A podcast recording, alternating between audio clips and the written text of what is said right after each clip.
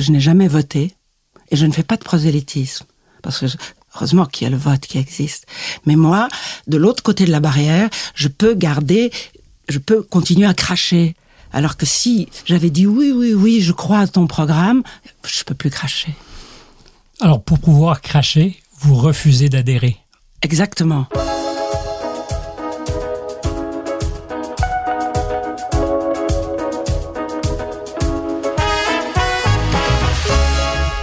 Bienvenue à un nouveau numéro de Contact. Avec nous cette semaine, mon invité, je suis très, très honoré de l'avoir en face de moi, Fanny Ardant. Alors j'intuitionne, Madame Ardant, que vous détestez ce moment d'une interview où l'on fait l'inventaire de votre vie, de vos plus grands faits d'armes, assez d'ailleurs pour mentir à l'occasion sur certains chapitres de cette vie, pour brouiller les pistes, pour ne surtout pas être réductible, c'est mon intuition, à quelque chose qui pourrait ressembler à des paragraphes sur une page Wikipédia.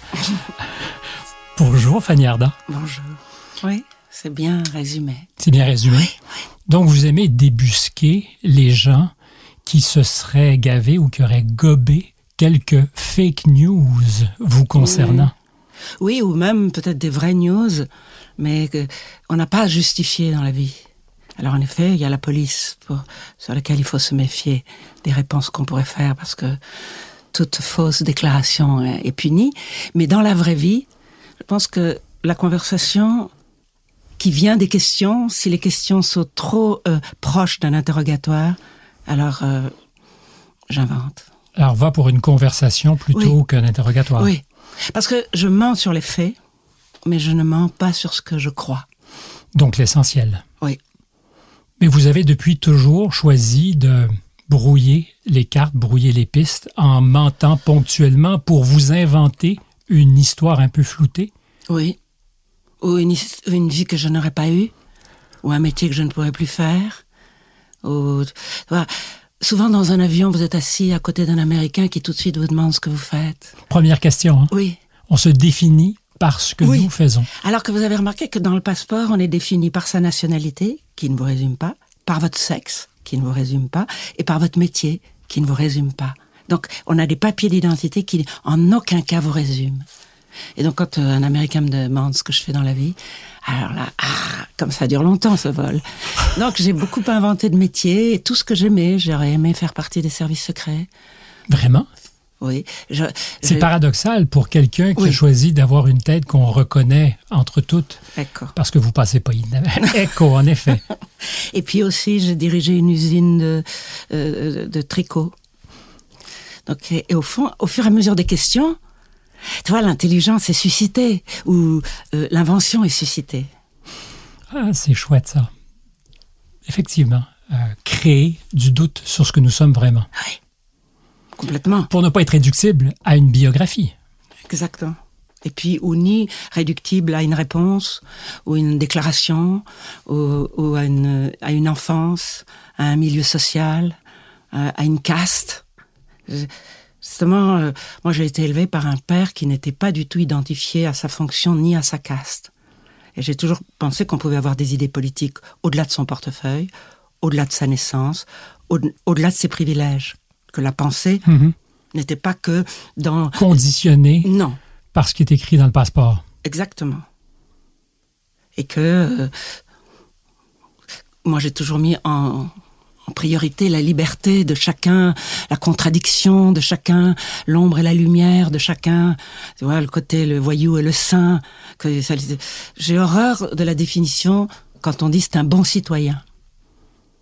Parce qu'avant d'être un bon citoyen, il faut être un vrai homme, un vrai être humain.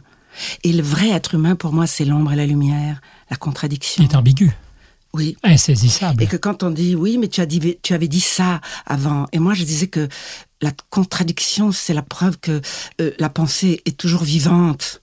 Parce que si on n'est que d'un bloc, alors que en se contredisant, c'est qu'on fait entrer une, une autre pièce de son cerveau qu'on n'avait pas visitée. Et qu'on peut dire le contraire et que c'est vrai aussi. Mais c'est qu'on est rapidement assigné à résidence. À partir du moment Oui. où on dit une chose. Oui. Et c'est terrible parce qu'on reproche aux politiciens à l'occasion d'avoir changé d'idée. Alors que je voterais d'abord et avant tout pour un politique qui me dirait ben, J'ai changé d'idée, voyez-vous. Moi aussi. Et moi, je voterais, alors que je ne vote pas, mais je voterais jamais. pour un, jamais pour un politicien qui, dit, qui dirait oui, j'ai mis de l'argent à gauche, oui, j'ai été corrompu, mais pardonnez-moi. Comme si dans le dans l'aveu, on disait waouh, ce type n'a pas peur de passer pour un, un voyou. Pour ce que de toute façon on soupçonne qu'il est. Ecco. Exactement. Tu vois, donc euh, la contradiction, la dialectique, le, le, tu vois, moi j'aime beaucoup.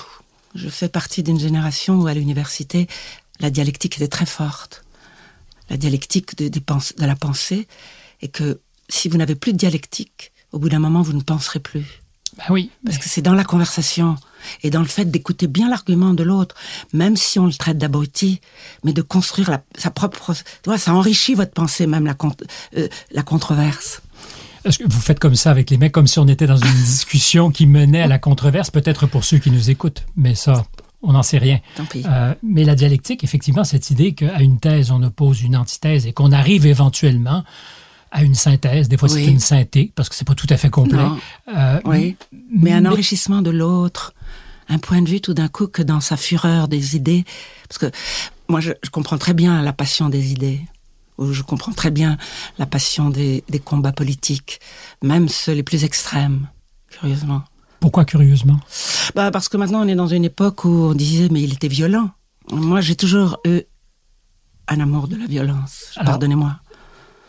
Ça, c'est marrant. Pardonnez-moi. Vous vous excusez de quoi si ben, vous... D'aimer la violence. Et ça demanderait être excusé? Peut-être aujourd'hui? Oui, au nom d'un monde mystique. Alors, je vais vous ramener deux, deux éléments avant qu'on parle peut-être un peu de votre père, parce qu'il semble avoir eu un ascendant, et vous pourrez inventer une histoire si vous le voulez pour qu'on écrive une nouvelle page de votre Wikipédia. Euh, puisque vous dites aimer la violence, est-ce qu'il y a un lien entre l'apologie que vous faites il y a très longtemps vous savez de qui je parle oui. Du fondateur des Brigades Rouges en oui. Italie, langue que vous aimez d'ailleurs parler, Ecco. Et vous avez dit ensuite, je regrette, j'ai honte d'avoir eu à m'excuser au oui. sujet de cette déclaration. Comme si dans le, le moment, à l'époque où vous faites cette déclaration, effectivement, qui peut bousculer un peu, ben vous dites, il faut, il faut sauver les meubles, je m'excuse, et ensuite, il y a du regret. J'ai eu des regrets parce qu'au fond, quand on m'a demandé de m'expliquer à la télévision française, je me rendais compte que la France ne connaissait rien de ce mouvement politique. Donc euh, moi, ce que je disais quand je défends quelqu'un euh, qui était le chef des brigades rouges, c'est que je défendais le fait qu'il ne soit jamais rentré dans le système des pentiti, c'est-à-dire tu te repens et tu délationnes tes amis et on t'enlève dix ans de prison. J'ai de l'admiration. Balancer les gens. Voilà. Donc, on disait oui, mais peut-être le type peut avoir un remords. Non, non, non. Pour moi, c'est le nom de la balance, comme vous dites. En prison, c'est les pires. Donc, je me rappelle d'un film de Scorsese où c'était le dernier plan, on voyait un rat passer. Parce que je crois que les Anglais disent rat. rat. Et nous, une balance. Donc, pour moi, un système de justice qui est euh, basé sur la délation, et c'est ça, moi, je voulais, je reconnaissais l'honneur de Renato Corso, qui avait fait ses 30 ans de prison et qui n'avait jamais délationné. Jamais vendu ses non, camarades. Non. Il pouvait regretter lui-même. Et là, c'est du domaine de la repentance. C'est pas du domaine de l'accusation. Vous savez, c'est une digression complètement euh, gratuite, mais liée à notre conversation, que c'est la mécanique de la justice américaine à l'endroit de M. Trump. On veut l'accuser en vertu de lois qui ont été mises en place pour lutter contre le crime organisé. Et justement faire en sorte que tous ces co-accusés le balancent pour qu'on puisse éventuellement trouver une preuve qui permettra d'accabler M. Trump s'il est coupable. Oui, mais moi, alors là, tu vois, même le, le j'ai toujours détesté l'homme qui balance. J'ai toujours, euh, on me dit que même la plupart des crimes sont résolus parce qu'il y a les, les, gens qui parlent. Alors vous seriez plutôt favorable à ce qu'on ne résolve pas certains crimes plutôt oui. que de balancer? Oui. Oui. Oui. Il faut être Fanny Ardant pour avoir cette audace. Hein? C'est une des questions d'ailleurs que je me suis posée tout le long en me préparant à cette rencontre.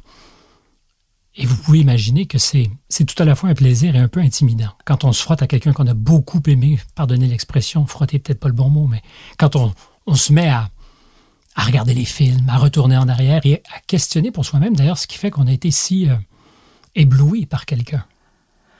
Vous vous mettez des fois à notre place? Non. J'ai toujours l'impression que je dois me retourner pour regarder qui vous regardez. Donc, parce que pour moi, c'était, au fond, moi, très jeune, j'ai cette chose dont on parle vers 15 ans. Tu vois Avant, c'est comme si j'étais dans un magma obscur. Je peux très peu parler de moi. Avant 15 ans? Avant 15 ans. Et à 15 ans, je savais exactement à quoi je dirais non. Et qu'après, je suis venu vérifier au fur et à mesure que les années s'accumulaient si j'avais tenu bon. Avez-vous tenu bon depuis 15 ans? Oui. Alors, qu'est-ce qui se passe à 15 ans? Quel est le point de bascule qui fait qu'il y a quelque chose comme une résolution, peut-être? Oui, un, un, regard sur la société. Je pensais déjà à 15 ans que le monde s'était fait 1 plus 1 plus 1 plus 1 avec chacun ses défauts, ses qualités. T'as envie de le frapper ou t'as envie de l'embrasser, mais que tout le monde avait en lui-même ce petit petit univers. Alors que je détestais le magma de la société. Le nous. Oui, le nous. C'est drôle. Le nous, ou peut-être aussi, c'est pour ça que vous me demandiez, je n'ai jamais voté et je ne fais pas de prosélytisme. Parce que heureusement qu'il y a le vote qui existe. Mais moi, de l'autre côté de la barrière, je peux garder, je peux continuer à cracher. Alors que si j'avais dit oui, oui, oui, je crois à ton programme, je peux plus cracher. Alors pour pouvoir cracher, vous refusez d'adhérer. Exactement. Ou parce que c'est adhérer, un peu comme je vous parlais de ces, ces mouvements révolutionnaires. J'ai beaucoup d'admiration pour eux parce qu'ils ont fait abstraction de leur vie, abstraction d'une vie de famille, abstraction d'un appartement, abstraction d'un autre métier. Ils ont donné leur vie à une cause, cause. dans laquelle ils croyaient tellement qu'ils ont éradiqué tout ce qui pouvait les détourner de ça. Et moi, quand j'étais jeune, je voulais déjà être actrice. Donc en fait, j'avais assez de lucidité sur moi. Je disais, ouais, ouais, tu parles, mais tu es une égoïste. Tu veux être actrice. Est-ce qu'il faut pas être un peu égoïste pour... ben, C'est pour ça, c'est un vrai combat. Tu vois, c'est comme Corneille et Racine, mm -hmm. de dire, est-ce que tu es prêt à donner ta vie ou tu seras toujours en train d'avoir ton petit truc, tu vois? Bon, je ne regrette rien. Alors, vous dites, tu vois, alors je pense que je vois, mais quand vous dites faut être prêt à donner sa vie, c'est le prix pour être au cinéma à la hauteur de ce qu'étaient peut-être vos ambitions. Oui, c'est-à-dire qu'il faut rentrer dans le cinéma et dans le théâtre avec la passion absolue. C'est-à-dire euh, cette passion qui fait que venir sur scène, rentrer dans un film, c'est la joie. Une joie qui peut être euh, avec les ombres et les lumières de, des souffrances et des douleurs réveillées. Mais moi, j'ai commencé par le théâtre. Et aussi, toujours quand je me retourne sur ma vie de ma jeunesse, au fond, mon seul luxe, c'est que je n'ai fait que ce que j'aimais. C'est-à-dire dans les projets de cinéma ou au théâtre. Aucun compromis. C'est pas le compromis, c'est que moi-même était comme un chien qui rentrait dans la dans la forêt et que j'allais vers quelque chose qui allait m'exalter, qui allait me faire vivre à à 100 à l'heure, alors que je n'aurais jamais eu de stratégie en disant hm, c'est bien, un petit peu de ceci maintenant, un petit peu de cela. Non, j'ai vécu dans un grand désordre, mais au moins ma seule richesse, c'était ma liberté. Et avec des plages organisées qui sont probablement les projets dans lesquels vous vous investissez. Voilà, mais j'y suis rentrée libre. J'y suis rentrée par aucune pression, aucune euh, en disant ça serait bien pour toi à ce moment-là, ou ni pour l'argent, ou ni pour l'ambition, et avec le rôle. C'est possible de ne pas avoir d'ambition ou de ne pas vouloir d'argent? Ou faut-il avoir eu de l'argent et être récompensé pour être guéri de l'envie de l'argent et de l'ambition Moi, je pense que le pire ennemi, c'est l'argent. Pourquoi? Parce qu'on se vend. Et on te dit, t'es libre, mais t'es pas libre. Tu t'es vendu. Et que tandis que quand vous rentrez dans un rôle, que ce soit au théâtre, et que vous aimez dès la lecture, comme c'est pour ça que je dis un chien qui rentre dans la forêt avec des odeurs, il sait pas tout. Vous sentez un texte? Oui, comme quelque chose. Moi, je sais exactement pourquoi je dis non. Alors je ne sais pas exactement pourquoi je dis oui. Mais dans le oui, il y a l'appel de la forêt où je sais que je vais être heureuse, que je vais pouvoir, même si c'est compliqué, qu'on doit se lever de bonne heure, que tout d'un coup, le travail. Et quand vous disiez, est-ce que c'est possible d'être ambitieux? Mais pour moi, l'ambition, c'est... C'est dans ce qu'on fait. Voilà. C'est de vivre intensément ce qu'on a, le métier qu'on a rêvé de faire. C'est le plus grand des privilèges. Alors, pour un réalisateur ou une réalisatrice qui nous écouterait présentement et qui se dirait je veux être certain qu'elle ne me dise pas non. J'ai compris que pour qu'elle dise oui, elle sait pas vraiment la formule, mais elle sait exactement pourquoi elle dit non. Alors, qu'est-ce qui fait que vous dites non à un projet? Mais alors, donc, donc déjà, moi, je suis assez égoïste, donc je pense d'abord à mon rôle. Donc, c'est basique. Oui. Parce qu'en fait, je ne peux interpréter qu'une femme que j'aime. Je peux interpréter l'ennemi public numéro un, j'ai pas besoin que les autres m'aiment. Mais moi, en, en, tournant les pages du scénario, tout s'allume en moi, tous les computers s'allument en moi pour dire j'adore cette femme. Même ses noirceurs, même ses ambiguïtés.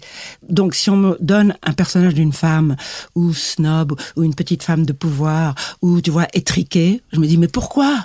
Je vais aller passer deux mois avec une femme que j'aime pas, alors que je peux aimer une meurtrière. Mais il reste qu'il y a des stéréotypes. Et justement, celle que vous aimez pas et que vous venez de décrire parfaitement est souvent le rôle pour lequel on vous imagine. Oui, parce que la bourgeoisie. Parce que la bourgeoisie. Vous aviez ça naturellement? Je sais pas, ou peut-être on m'avait dit que c'était ma façon de parler qui était bizarre. Donc je disais, ah bon? Toutes les interviews d'ailleurs, j'ai remarqué, je me suis dit, j'en parlerai pas. Toutes les interviews. Fanny Ardant, cette voix, ce grain, cette manière de dire les choses. C'est une posture, c'est vrai? Non, non, non, c'est parce qu'en plus de ça, oui, on ne sait pas de quoi il fait la voix, mais c'est vrai, cette idée que j'appartenais à une classe bourgeoise que je ne renie pas. Mais comme je vous ai dit au début, votre passeport dit mal les choses que vous êtes vraiment. Mais comme disait Ferré, poète, vos papiers. Oui. Papiers. Oui. Papier. Oui. Je la vois très bien, cette chanson. Je la vois très bien, je l'entends très bien. Alors, tout à l'heure, on parlait violence. J'ai dit, j'ai deux trucs que j'avais retenus en amont pour me préparer. Évidemment, cet appui que vous faites euh, à cet homme, fondateur des Brigades Rouges. Et puis, plus récemment, dans une interview, quand on vous dit qu'est-ce que vous souhaitez pour vos prochains projets, vous dites de la joie, de la violence et du plaisir. Alors, entre la joie et le plaisir, le trait d'union, la violence. Encore une fois. Oui. Alors, vous fréquentez doit être redoutable. oui, c'est dangereux. C'est dangereux. Parce que tous les hommes qui vous ont fréquenté arrivent à la même conclusion. Vous êtes une menthe religieuse. non, parce qu'en fait, je n'ai jamais frappé. Donc c'est ambigu. Oui, mais on peut faire beaucoup plus mal sans oui, frapper. Oui, bien sûr. Mais je veux dire, euh, je n'ai jamais usé la violence, mais peut-être que c'est une sorte de fascination aussi. Parce que, vous savez, moi, très jeune, j'ai lu euh, euh Homère. J'ai lu euh, l'Iliade. Et très vite, il y avait des longs descriptions de combats. Donc, quand vous êtes très jeune, vous êtes très impressionné. Mais en même temps, c'est tenu par des héros comme Hector et Achille. Donc vous êtes que vous aimez beaucoup. Ah, que j'adore, que j'adore toujours. Il y a toujours. J'aime bien aussi la Bible. J'aime bien Cain et Abel, vous voyez, des, opposés où tout le monde tout de suite comprend right away ce que vous, ce qu'on dit d'un air de dire t'es Cain ou t'es Abel? Et puis on dit tu préfères Achille ou Hector? Parce t'es bon, t'es méchant, t'es violent, t'es victime. Oui, exact. Et que dans la violence, qu'est-ce que tu deviens face à la violence? Est-ce que tu dis faites de moi ce que vous voulez? Ou, ou tu fuis et tu pactises? Quand même, la violence suscite en vous plein de chemins de comportement. Est-ce que tu dois dire allez-y et, vous jeter sur le couteau ou tu dois résister Oui, il y a ce côté aussi parce que je pense toujours ne pas. Euh, moi, j'ai beaucoup si ne pas avoir peur. Très jeune aussi, c'était l'idée de ne pas avoir peur, que je pensais que c'était. Ça aurait pu vous guetter que d'avoir peur? Non, mais tu sais quand on dit même quelqu'un qui disait oh là là, moi j'ai peur d'aller dans ce quartier. Je dis pourquoi? Alors, et que je disais que c'était un ennemi, la peur, que c'était quelqu'un qui de toute façon allait contrôler vos gestes et vos pensées. Vous dites quelqu'un comme si c'était incarné la peur. Oui. C'est un personnage. Que c'est un personnage. Et moi, je me disais euh, que c'est pour moi la peur, c'est la fin de la liberté. Que de, vous-même, vous vous êtes mis des des œillères, des œillères et, des, des limites. Parce que est-ce que ce pas en plus que je franchirais peut-être va m'apporter, mais peut-être, peut-être, vas-y. Finalement, moi, c'est cette idée que je, très jeune aussi, en fait, toute la peur, la violence. Et très vite, j'ai été prise, je me rappelle, par le côté éphémère de la vie et des choses. Je me souviens que je pouvais pas m'arrêter tout d'un coup s'il y avait dans la rue un arbre qui faisait une ombre portée avec les feuilles qui bougeaient. Et je disais, ce moment-là ne reviendra plus jamais. C'était là. Oui, ce côté très fugace que, alors il n'y a pas que la mort des, êtres que vous avez aimés où on n'est plus jamais. Il y a aussi une sorte de flot. Donc, euh, si vous donc le fait, ce qui opposait l'éphémère, c'était vas-y, t'as pas, vas-y, jette-toi. C'est le slogan de Nike, Just Do It. Ah oui. Ben, en fait, je trouve qu'il y a quelque chose. Évidemment, c'est une marque. C'est terrible que de citer une marque de commerce, mais je trouve qu'il y a là une espèce de modus operandi. Plutôt que d'y penser, fais-le. Exactement. Arrête de réfléchir. Oui, vas-y. Jette-toi. Je dis toujours que le pire, quand je pense à 14-18, c'était d'être faussement en sécurité dans les tranchées, alors que l'appel, c'était de monter au front. Et je préfère être au front avec le risque réel de mourir que de mourir de peur dans les tranchées. Eh ben voilà, voilà, tout est dit. C'est-à-dire que euh, on dit la vie avant tout, mais la vie habillée comment? Est-ce que ça doit être une vie terne euh, comme ça euh, sous un abri, ou ça doit être la vie avec tout ce qu'elle peut apporter de bon, de joie et de douleur? Il faut vivre parce que après c'est trop tard et que avoir eu peur de l'un, de l'autre, ou, ou des profs. Vous vous rappelez les professeurs? Qui ont marqué ma vie Oui. Je me rappelle très certainement. Ouais. Vous, si vous en parlez, c'est qu'il y en a qui vous ont marqué. Oui. Ou alors, à un moment où vous dites, je vais opposer l'insolence et je vais être envoyé. Et puis finalement, vous n'êtes pas renvoyé. J'ai justement, en écoutant une interview que vous avez donnée il y a quelques temps, euh, retenu quelque chose dans cet esprit. La révolte, dites-vous, doit commencer très jeune, dès que l'autorité outrepasse son droit. Comme s'il fallait qu'on apprenne tôt à se révolter. Or, c'est un peu le contraire.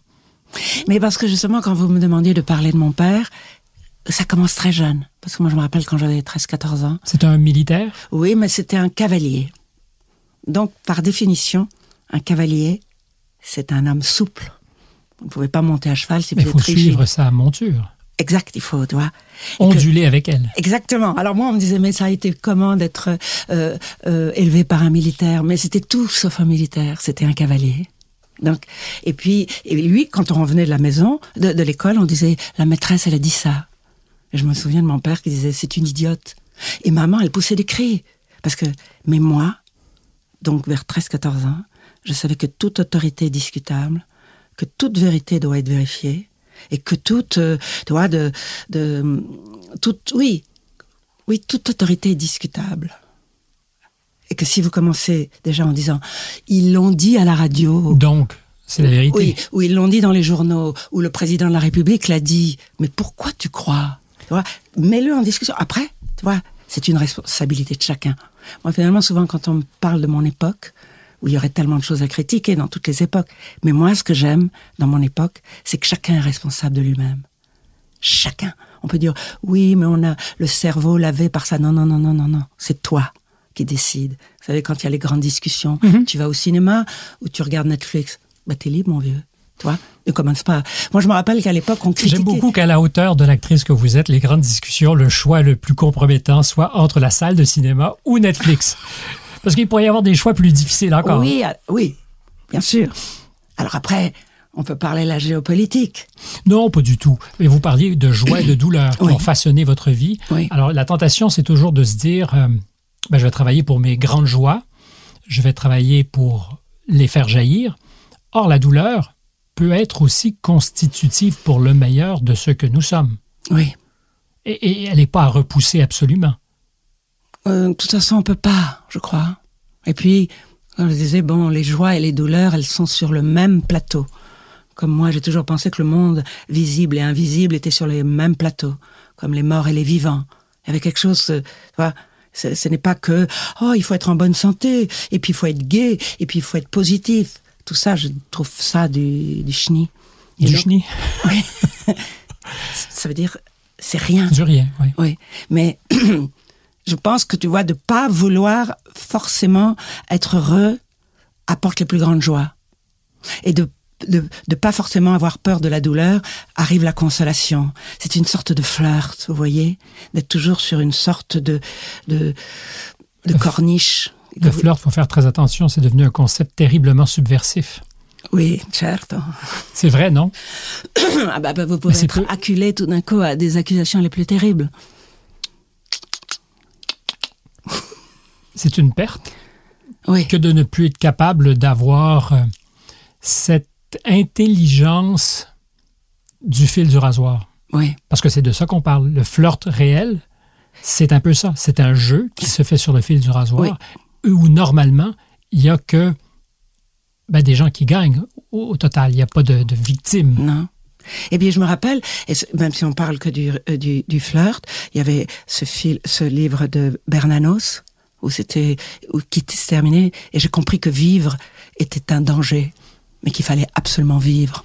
Tu vois, de comparer la vie comme si, Mhm. allez, c'est comme un boxeur. Est-ce que tu vas passer ton temps rigide à recevoir des coups ou parce que la boxe c'est pas donner des coups C'est les éviter. oui, et puis vous vous rappelez ce film euh, Gentleman Jim où on voyait tout le jeu des jambes Oui. comme un danseur, comme tu sais, on dit ça le noble art.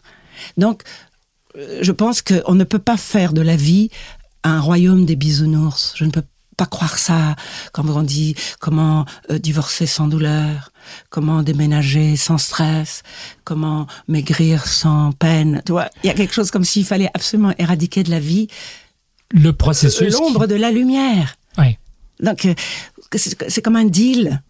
Et que dans ce deal, euh, allez, vas-y. Il y a bien un moment où... qui- moi, j'avais toujours... J'ai pensé ça très jeune. De pas être la proie d'un groupe. De pas être la proie d'un système de pensée. De pas être euh, euh, la proie de sa caste. Ouais, que tu pouvais très vite ton horizon pouvait très vite s'obscurcir par trop de, euh, de, de dictates ou d'informations où ça c'est bien, ça c'est pas bien. Fanny Ardant, si on est la proie de personne, peut-on être cependant la prédatrice? Non, pas tant que ça. Pas tant que ça. Non, mais parce que après, quand je veux dire, euh, j'ai traversé la vie avec, tu vois, avec un- avec euh, du chaos, avec du désordre, avec du vacarme. Mais comme je vous dis, crier, vous dites d'ailleurs. oui, ah oui. et puis, et puis les gros mots, enfin le côté euh, extériorisé. Je crois que c'était un, un type comme Démosthène. Il venait sur la plage et il criait devant les vagues, comme si, allez, toutes les humeurs noires. Mais que, par exemple, je n'ai jamais été une prédatrice parce que moi, il y a une des choses qui me rend le plus fou, où là je peux être violente, c'est de assister à l'humiliation. De l'autre. Ah Alors la sienne, bien sûr que tout d'un coup vous pouvez filer un coup de poing quand vous êtes humilié. Mais si vous voyez l'autre, donc pour moi, justement, la prédatrice entend de, de soumettre quelqu'un et de lui faire euh, non. Mais est-ce que le cinéma n'est pas justement très fécond pour ces situations où il peut y avoir des humiliations? Parce qu'il y a des rapports de pouvoir. Je pense pas. Moi, j'ai toujours pensé. Je me rappelle, vous savez, j'ai joué les masterclass de Maria Callas. Je me rappelle d'un journaliste qui disait pas comme euh, Maria Callas, elle, elle peut toujours, euh, elle peut arrêter sèchement ses élèves. Et moi, je lui répondais. Mais quand vous apprenez un art, ou quand vous jouez au cinéma ou au théâtre, vous êtes lancé comme un cheval, vous disiez, dans la passion. Et si quelqu'un vous dit, mais non, c'est pas bien, vous n'entendez pas une humiliation. Enfin, moi, je peux parler comme mon nom. Vous entendez quelqu'un qui, tu sais, allez, qui, qui, tu vois, qui, qui est dans la course. Je trouve que dans la recherche de l'absolu, et un metteur en scène il recherche toujours l'absolu dans son film ou, ou dans le théâtre, tu peux te sentir euh, au-dessous de zéro.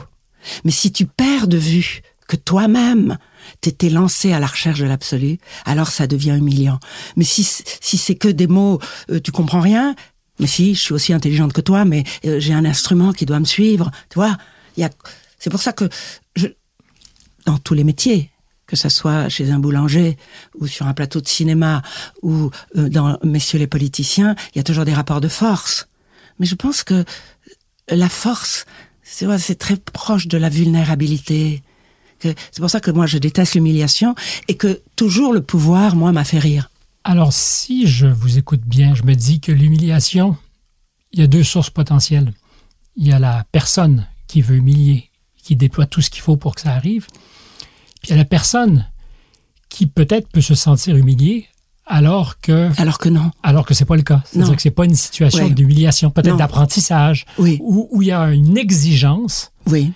qui peut-être pourrait au contraire témoigner du respect qu'on porte à l'autre. Parce que si je suis impératif, si je suis exigeant avec quelqu'un, c'est que tu, tu lui fais le, le- la grâce de croire en lui. que tu peux le... Allez, encore mieux que ça. Euh, je pense que quand vous voyez le monde... C'est le principe d'élever quelqu'un. Oui, la musique, euh, parce que acteur c'est très bizarre parce que c'est un des arts finalement les plus faciles. Quand vous voyez les les danseurs, les musiciens, les chanteurs d'opéra, ils doivent non seulement être déjà acteurs, mais en plus un art qui, toi, qui peut leur échapper. Donc je, je ne crois pas qu'il n'y ait un seul violoncelliste ou une chanteuse d'opéra ou une grande ballerine qui n'a pas envie d'avoir un maître qui lui dit non, non, non. Et qui dit pas c'est bien ma chérie. Non. Pourtant aujourd'hui, c'est pas mal ce qui est entendu. C'est-à-dire que rapidement, on est froissé dans son amour propre si on est bousculé un peu. On a des natures très diverses. Parce que. Faut pas faire de généralité, peut-être. Oui, exactement. Ou à quel moment c'est arrivé. Mais moi, je pense aussi qu'il y a le côté quand on dit oui, mais j'ai eu peur de l'autorité. Mais moi, voilà, c'est le cadeau de mon père. L'autorité. Euh, le fait de mettre en cause toute autorité. Donc quelqu'un d'autoritaire qui peut m'humilier, je peux lui donner un coup de poing. Et puis hop. C'est déjà arrivé? Non. Mais après, je me rappelle, on m'avait dit que Brigitte Bardot avait traversé le champ et avait filé une claque à un grand metteur en scène dont j'ai oublié le nom. Mais donc vous voyez, c'est on est tous. Euh, vous vous rappelez ce film qui s'appelait Ridicule, Ben. où c'était les gens qui arrivaient euh, euh, dans la cour de Versailles et qui étaient là, qui se faisaient des le ridicule tué. Mais moi, je disais. Mais le ridicule, je pense, alors je l'ai revu la semaine dernière pour nous préparer et aussi parce que j'ai l'impression qu'il parle de notre époque, ce film. Que le concept très contemporain de l'annulation, de la manière qu'on peut avoir de faire taire les gens, nous ramène à la cour et à ce film ridicule où, pour un mauvais mot, un gag raté qui n'a pas fait mouche, Oui. on peut être vaporisé. Voilà, on peut être fini. Là, pour un mot ridicule, qui vous ridicule, release, euh, vous étiez fini. Mais moi, je, me rappelle qu'à l'époque, quand on me disait c'est cruel, le monde est cruel. Mais c'est toi qui as voulu monter sur le ring. Par exemple, la course, c'était un ring. Tu pouvais rester très bien dans ta gentilhommière, filer la laine et élever tes moutons. T'as voulu être près du soleil, t'as voulu euh, le, le- climax de la vie, tu vas pas vouloir tout. Donc, il y a, y a aussi des moments... Le danger sans les coups. Echo. Donc, euh, je comprenais très bien que moi, mon personnage qui était ambigu, elle c'était une, c'était une prédatrice. Elle, elle était arrivée dans la cour et avec, euh, elle aurait pu rester dans son petit château. Donc, c'est la même chose dans la vie. Je pense que, par exemple, moi, je pense au- à, celui qui fait de la recherche scientifique. Mhm. Tu vois, par définition, tu dois être passionné. Et que s'il a un chef de bureau, un abruti qui lui casse les pieds sur des horaires, là, je comprends qu'il se mette en colère. Mais s'il a un maestro au-dessus de lui qui dit tu te trompes, peut-être que tu devrais faire telle expérience, il lui baise les pieds. Mais c'est un maestro, c'est un maître.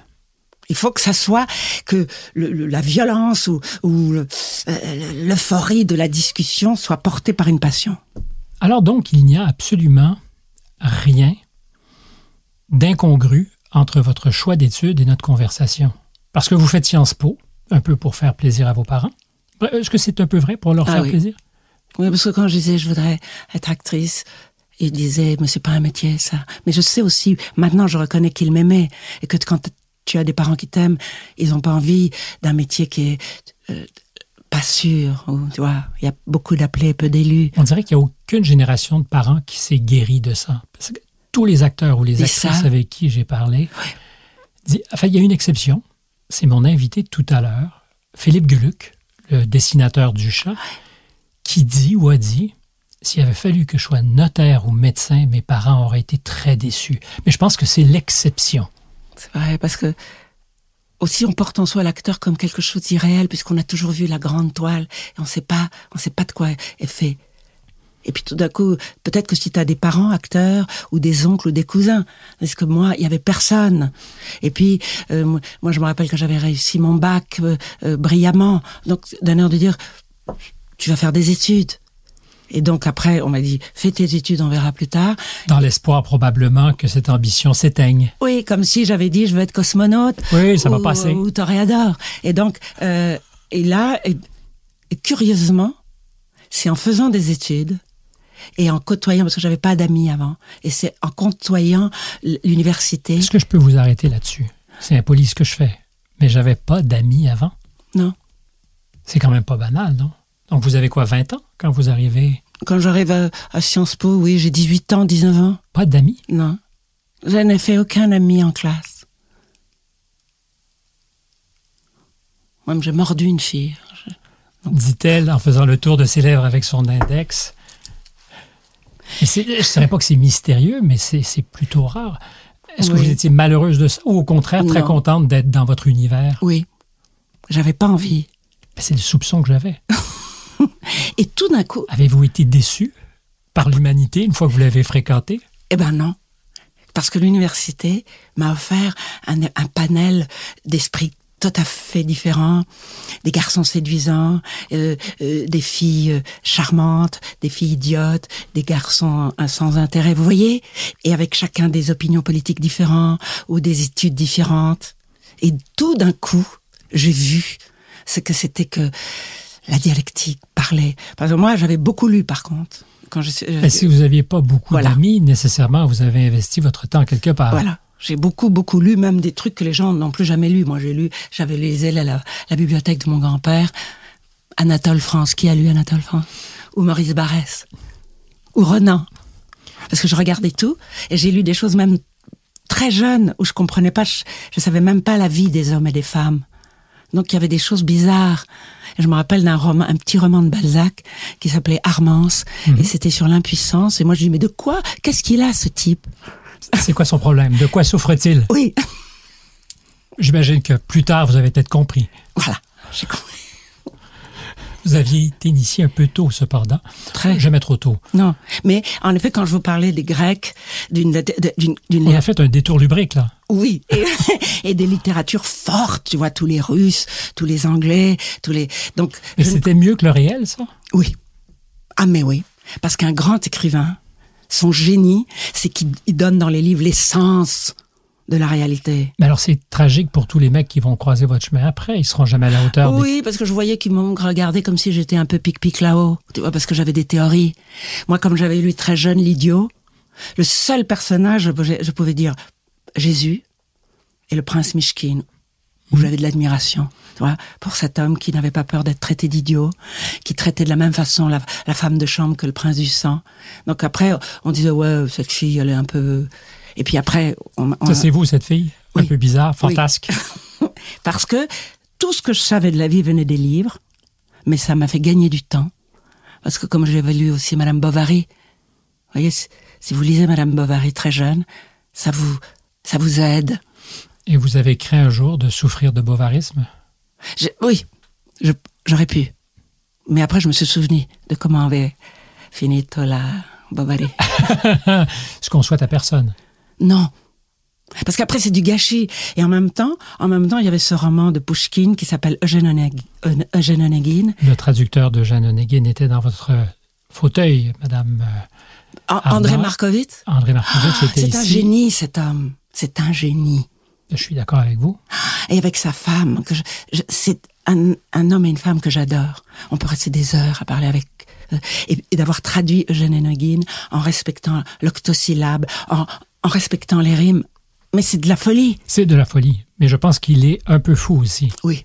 Mais vous avez vu le, le spectre de son intelligence? Vaste. quand euh, il parle des, des Chinois d'un poème de 200 euh, ans avant Jésus-Christ, ou de Shakespeare, ou tout d'un coup de Tchekhov, euh, la couleur des, des, des, des robes des trois sœurs. Parce que moi j'ai vu des, un, un livre qui s'appelle Partage, où il avait fait tous les jours. Ah, ah. Oui. non, mais Mais quand que- vous aimez, vous aimez furieusement. ah oui, oui, oui, furieusement. Et si demain il fait un crime, je le défendrai. Tu vois C'est ce qui explique peut-être aujourd'hui que vous soyez si fidèle euh, En amitié? en amitié. Vous me voyez arriver comme un camion dans la nuit, mais vous êtes fidèle à Gérard Depardieu, Oui, qui est constitutif de votre aventure professionnelle, Oui. sans aucun doute. Vous êtes fidèle à Roman Polanski. Vous êtes fidèle en fait à toutes sortes de personnages qui ont été montrés du doigt. Et vous Et puis dites que moi j'ai connu dans l'intimité, j'ai parlé, j'ai ri, j'ai pleuré. C'est pas juste euh, euh, un homme sorti de nulle part et pour qui je prendrais fait et cause. Renato Curcio, je le connais pas. J'ai pas mangé la pasta con lui. Mais, tu vois, Gérard, Roman, j'ai travaillé avec lui. C'est lui qui m'avait dirigé dans euh, Masterclass. grand directeur d'acteur. Et puis, éclectique, intelligent. Donc, après, quand est arrivée toute cette fournaise, si, si vous n'êtes, si vous ne, si vous ne protégez pas votre ami, comme si vous ne protégez pas vos enfants, qui, vous protégera? Ou qui, oui, qui le fera? Alors, c'est le risque d'être, même avec la, la plus forte des voix, la voix discordante. C'est ce que vous avez choisi de faire. Je ne dis pas qu'elle était discordante, mais certainement ça prenait un, degré de culot. Je pense à la cérémonie des Césars où il était nommé pour son film sur l'affaire Dreyfus, qui est quand même extraordinaire, conspué de tous. Et vous dites non. Est-ce que cette foule avait outrepassé ses droits? Alors, curieusement, j'arrive pas en justicière mais j'arrive avec moi. Ce que j'aime, ce que je vais défendre, euh, la tête sur le bio. C'est que, c'est comme, vous dites ça, moi je dis ça. C'est comme si, tu vois, euh, euh, peut-être que les autres disent elle a outrepassé son droit. Mais je, non, je, pensais oui, au droit de la foule. Oui, mais c'est pas dans ce sens-là. C'est que dès que je vois attaquer quelqu'un que j'aime profondément, je peux pas m'empêcher de le défendre. C'est Camus, donc, entre la justice et ma mère, ma mère. Exactement. Et puis, euh, c'est bien que vous choisissiez, parce qu'il y avait cette petite phrase qui a l'air de rien, mais vous savez, il disait un homme, virgule, ça s'empêche. Et tout est dit dans ce. Mm-hmm. Vous voyez? Tout ce qu'on est. Que tu, tu vas pas faire quelque chose, mais que tu es sur le bord de. J'aime beaucoup cette intelligence de Camus qui dit des petites phrases qui. Et c'est vrai. Entre la justice et, et un, un amour ou un ami, je défends l'amour, l'ami, l'enfant. Vous avez eu peur à ce moment-là d'en payer le prix ou c'est jamais une considération? Non, j'ai jamais pensé. Alors, il y a une euh, licence Fanny Ardant, parce que vous êtes qui vous êtes, parce que j'essayais d'imaginer une jeune personne, acteur ou actrice, immédiatement euh, dissous dans le bassin acide du consensus? Alors, oui, moi je pense toujours qu'il y a une loi du pendule, que la vie est vaste pour une jeune fille, et que moi j'ai pas de conseils à donner, mais souvent quand on me disait mais est-ce que à une jeune actrice il commence sa carrière? Et alors j'ai dit oui, mais moi je suis le mauvais exemple parce que moi je n'ai jamais raisonné la vie en termes de carrière ou de stratégie. J'ai vécu dans le désordre, dans le chaos, comme si je traversais la savane, il y avait des lianes qui tombaient, ben, hop, je l'attrapais, ou vous avez des trains. Pourquoi vous avez pris ce petit train de banlieue plutôt que vous le... dites, j'ai de la difficulté à le croire. C'est-à-dire que quand on regarde a posteriori un parcours, on se dit, ben, ma foi, elle savait ce qu'elle faisait. Non, parce que je peux dire, j'ai été choisi. C'est pas moi qui ai choisi. Parce qu'on vous a aimé. Non, mais parce que comme un homme, par exemple, comme Antonioni ou Ettore Scola, il vient me dire, voudriez-vous tourner dans mon film? C'est pas moi qui lui ai écrit en disant, maestro, je voudrais bien lire. non, non. Donc, au fond, dans une vie, vous êtes choisi. C'est vous qui dites oui ou non. Voilà. En amour, pareil. Vous avez été choisi, vous avez choisi? Non, j'ai été choisi parce que il y a eu les grands coups de foudre. Un coup de foudre. Ça se choisit pas d'ailleurs. Euh, c'est dans la, parole même. À un moment, à un moment donné, vous êtes une femme intelligente, et à un moment donné, après, vous, êtes une femme amoureuse. J'allais dire, vous ne l'êtes plus. Ça, c'est plus beau ce que vous avez dit. Donc euh, la stratégie, parce que euh, par exemple, j'avais pas assez confiance en moi pour avoir une stratégie. Je n'avais aucune connaissance du cinéma et du théâtre. Je suis rentrée comme ça sans connaître qui, quoi, qu'est-ce. J'avais une grande inculture cinématographique et grande, une grande inculture théâtrale. J'avais tout lu, mais pas dans ce domaine. Et donc, euh, quand stratégie, c'est d'avoir un esprit froid qui pèse le pour et le contre. C'est en dehors de ma nature. Je parlais de, de Pardieu tout à l'heure je sais que dans tout parcours d'interview, on vous parle de Depardieu, donc je vais essayer de ne pas faire durer euh, la souffrance trop longtemps, quoique vous l'aimez tellement. Il n'y a pas de mauvaise façon de parler de lui. Mais est-ce que il est constitutif de ce que vous êtes devenu? Parce que quand je vous entends en parler, j'ai la certitude qu'il n'y aurait pas eu ce que vous êtes devenu sans l'avoir croisé. Qu'il vous a un peu fait, comme vous l'avez peut-être fait aussi. Alors, c'est en fait Gérard, dès que je l'ai rencontré et dès que c'était dans la femme d'à côté, où on devait, mon mari me présenter en disant Bernard, euh, notre voisin, et il me serrait la main, juste. Et j'ai su que j'allais danser bien avec cet homme. Et qu'après, quand on a parlé, on arrivait d'horizons différents, mais on pensait les mêmes langues. Et après, on, euh, il pouvait mentir comme moi, il pouvait euh, euh, faire du, du, du barouf comme moi. Puis moi, je, je c'est trop long de raconter, mais j'avais fait un scandale dans un film. C'était le seul qui m'avait défendu. Et qu'après, je ne me suis jamais ennuyée. Et qu'il y a des grands le seul qui vous a défendu? Ouais. Et donc, tout en riant. Donc quand les gens me regardaient l'air atterré, lui riait. Et puis il y avait quelque chose comme si je pouvais même pas imaginer la vie sans lui, comme référence, comme alors qu'on s'est crêpé le chignon, qu'on s'est engueulé, et que mais qu'il était vrai, et qu'il était. C'était quand un jour je l'avais entendu dire dans un interview, moi, je suis une herbe, et tout était dit. Et vous voyez l'herbe, on l'arrache difficilement, elle est ondule avec le vent, mais elle est toujours là elle est, et ça me plaisait, alors qu'on pourrait dire, il n'a pas dit je suis un chêne. Il a dit je suis une herbe. Donc c'était cette délicatesse et en même temps cette enfance qu'il a toujours en lui. Et puis le, côté de dire, j'en reviens toujours, pour le moment, tout ce dont on l'accable, il n'a pas été jugé. Alors, ça vous fait souffrir de voir votre ami euh, mis à mal? Oui, et puis alors après, quelquefois, quand je le vois, je lui dis, bon, bah allons en prison. Allons parce que vous allez l'accompagner Oui, moi je, ferai un truc comme ça. Allons en prison. Finalement, on a tout vécu. Donc, euh, ça serait l'ultime chapitre alors voilà. d'une vie réussie. Oui. C'est qu'on paye le prix. On paye le prix. Exactement. Exactement ça. Comme si il faut jamais avoir peur de payer le prix. Il y a un moment donné où ça arrive. Vous avez payé cash dans la vie comme ça? Assez. Et justement, je pense qu'à tous les moments euh, tragiques de ma vie, il y avait Gérard avec euh, le côté bousculant, tu vois, pas le côté gnangnan comme ça avec des phrases à 3 francs 50, mais quelqu'un qui proposait la vie. Et puis euh, et vous êtes toujours partante. Oui, et puis par exemple, on, s'est retrouvé au théâtre avec on a joué au théâtre, on a joué au cinéma, on a connu des metteurs en scène différents, on a ri, on s'est fait engueuler. Donc euh, finalement, moi, quand je m'aperçois, j'aime les, les, les êtres qui emportent avec eux une forme du fracas des batailles, vous voyez et pas alors je vais t'expliquer. Non. À côté, euh, allez, nage. Alors vous dites à plusieurs étapes, il a été euh, fidèle. Il est venu à ma défense. Il était là. C'est une question que je me pose parce que j'ai l'âge pour me poser ce genre de questions et je la pose souvent à mes invités. Entre l'amour et l'amitié, souvent l'amitié est plus pérenne. Si vous aviez à dire ce qui a été le plus euh, essentiel dans votre vie, ça a été ces grands amours foudroyants, grandes amours foudroyantes, ou l'amitié? Non, c'était l'amour. Mais il y avait un souterrain salvateur qui était l'amitié. Mais je peux les compter sur les doigts d'une main. Les amitiés. Oui.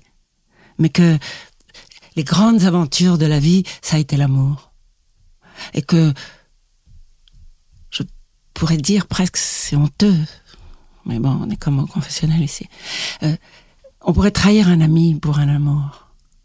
On pourrait, c'est au conditionnel, donc vous l'avez pas fait. Non. Mais vous concevez que c'est possible. Oui. Vous voyez? Parce que finalement, dans cet amour, mais je vous parle pas de l'amour euh, dans la, la petite maison dans la prairie avec, tu vois, et la famille et les tartines de Nutella sous les ombrages. Que vous détestez comme image. oui, parce qu'en fait, finalement, dans l'amour, c'était comme ces deux entités.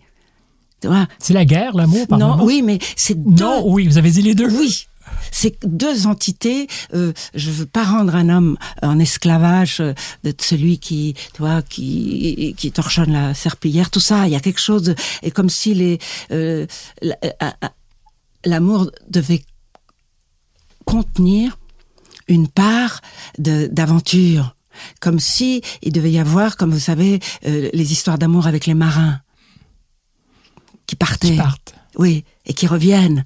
Et puis aussi le. Mais c'est faire le pari qu'ils reviendront. Ecco, rien n'est acquis et rien n'est sûr. Tu vois, de vivre un peu sur un volcan, c'est fatigant.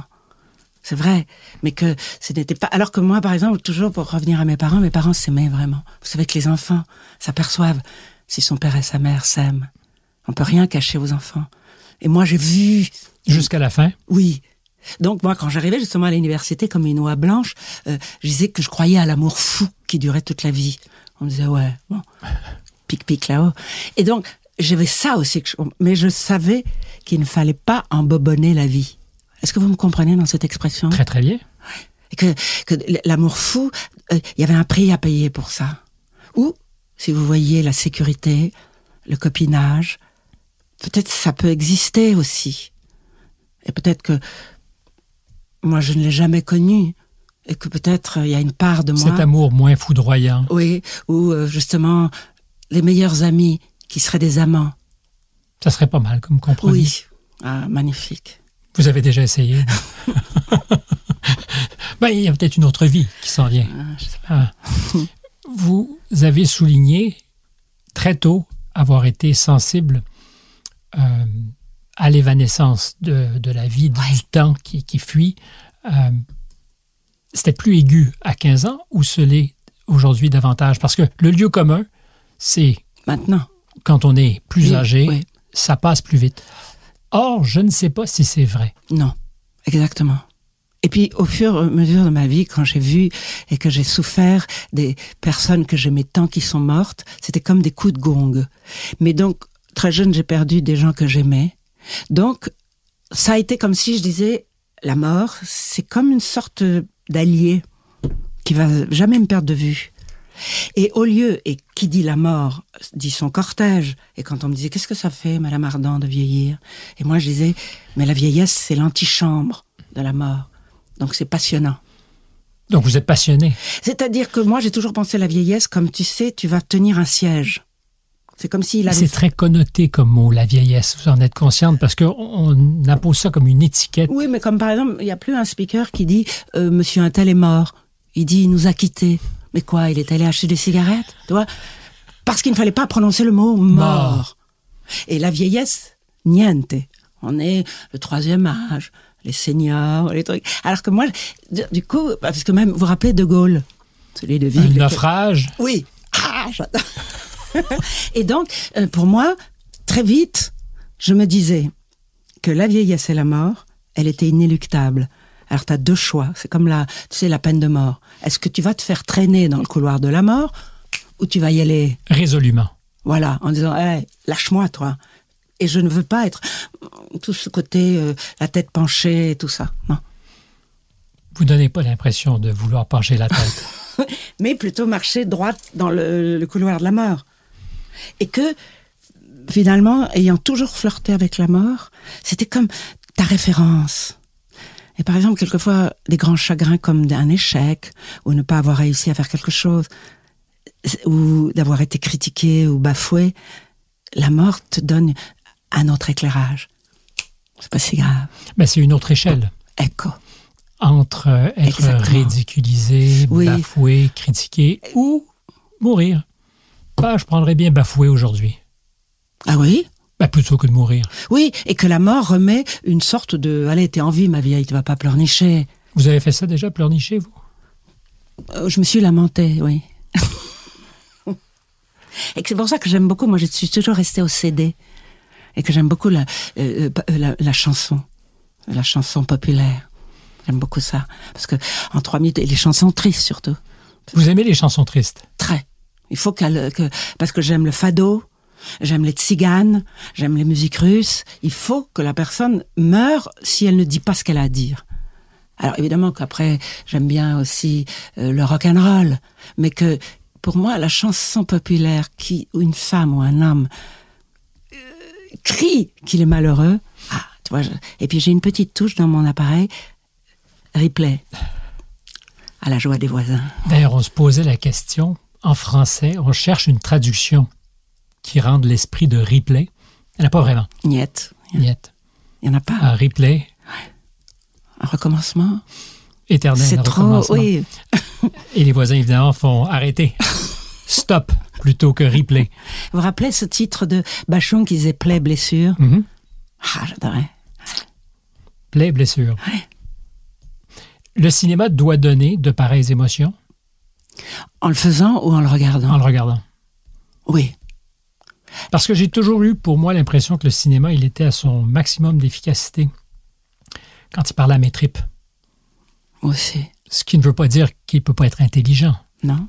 Mais ce qui est absolument unique dans l'aventure du cinéma, c'est des émotions qui surgissent très fortes et qu'on ne sentait pas 15 secondes plus tôt. Non. Et que vous êtes saisi, que vous allez peut-être vous mettre à pleurer pour un, un destin qui n'est même pas le vôtre. Et puis, moi j'ai remarqué ça, ce moment quand vous êtes sur le macadam à Paris, en sortant d'une d'un film, il y a des films qui, ont, qui vous ont broyé, mais vous, vous avez envie de vivre. Comme si vous disiez, ah, la vie, c'est passionnant. Et puis, il y a ceux, hop, deux minutes après, vous avez fini. Oui. Alors, moi, je n'aime pas les films qui sont chargés de me rendre un bon citoyen. Je veux pas qu'on m'apprenne à penser. Mais j'aime les grandes émotions. Ou les choses, justement, les grandes violences, ou les grandes expectatives, et que, euh, où, où elles sont déçues, vos expectatives, où elles sont remplies. Tu vois Moi, je suis très bon public.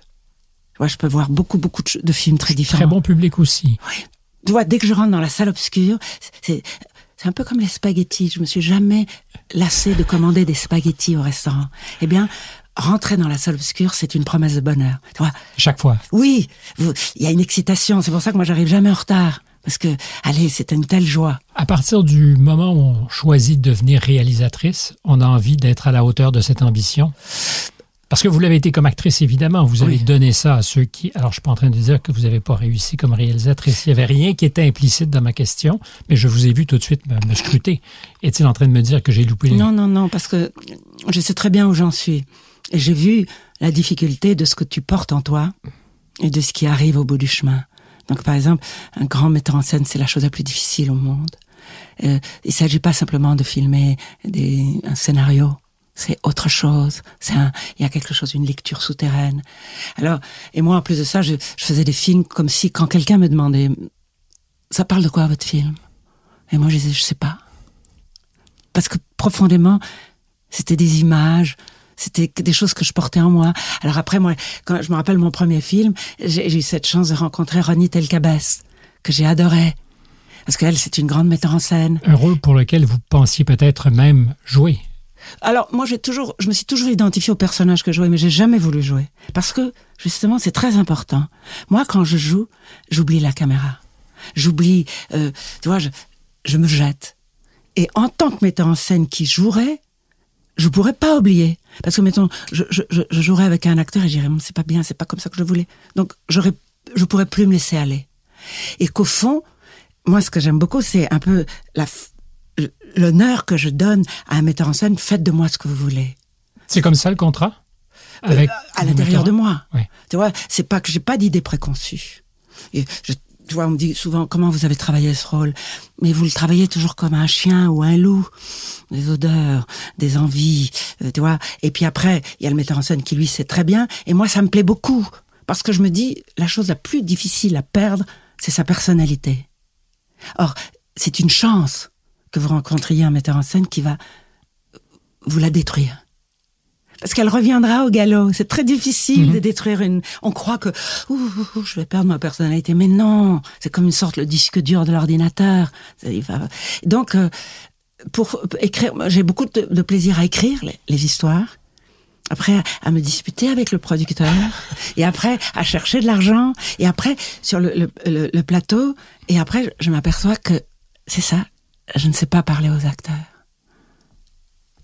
Parce que moi, j'aime bien les indications d'un metteur en scène, mais je ne veux pas qu'on m'apprenne à penser. Puisque quand j'ai dit oui à un rôle, c'est que, comme je vous ai dit, j'avais tout investi. Je l'aimais.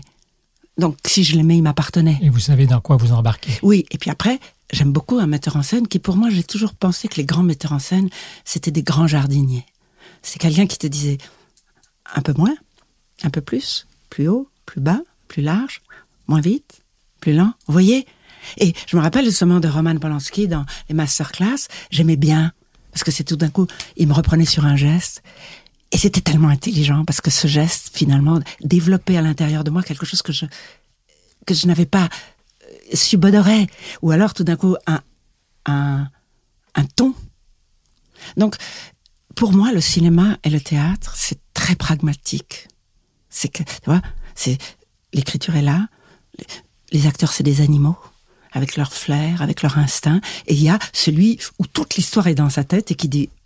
C'est le dompteur. Oui, et qui dit plus à droite, mais qui va pas commencer à me dire, tu comprends Alors, le sens du signifié que tu prends dans le possédant du possédé, niet, je comprends pas.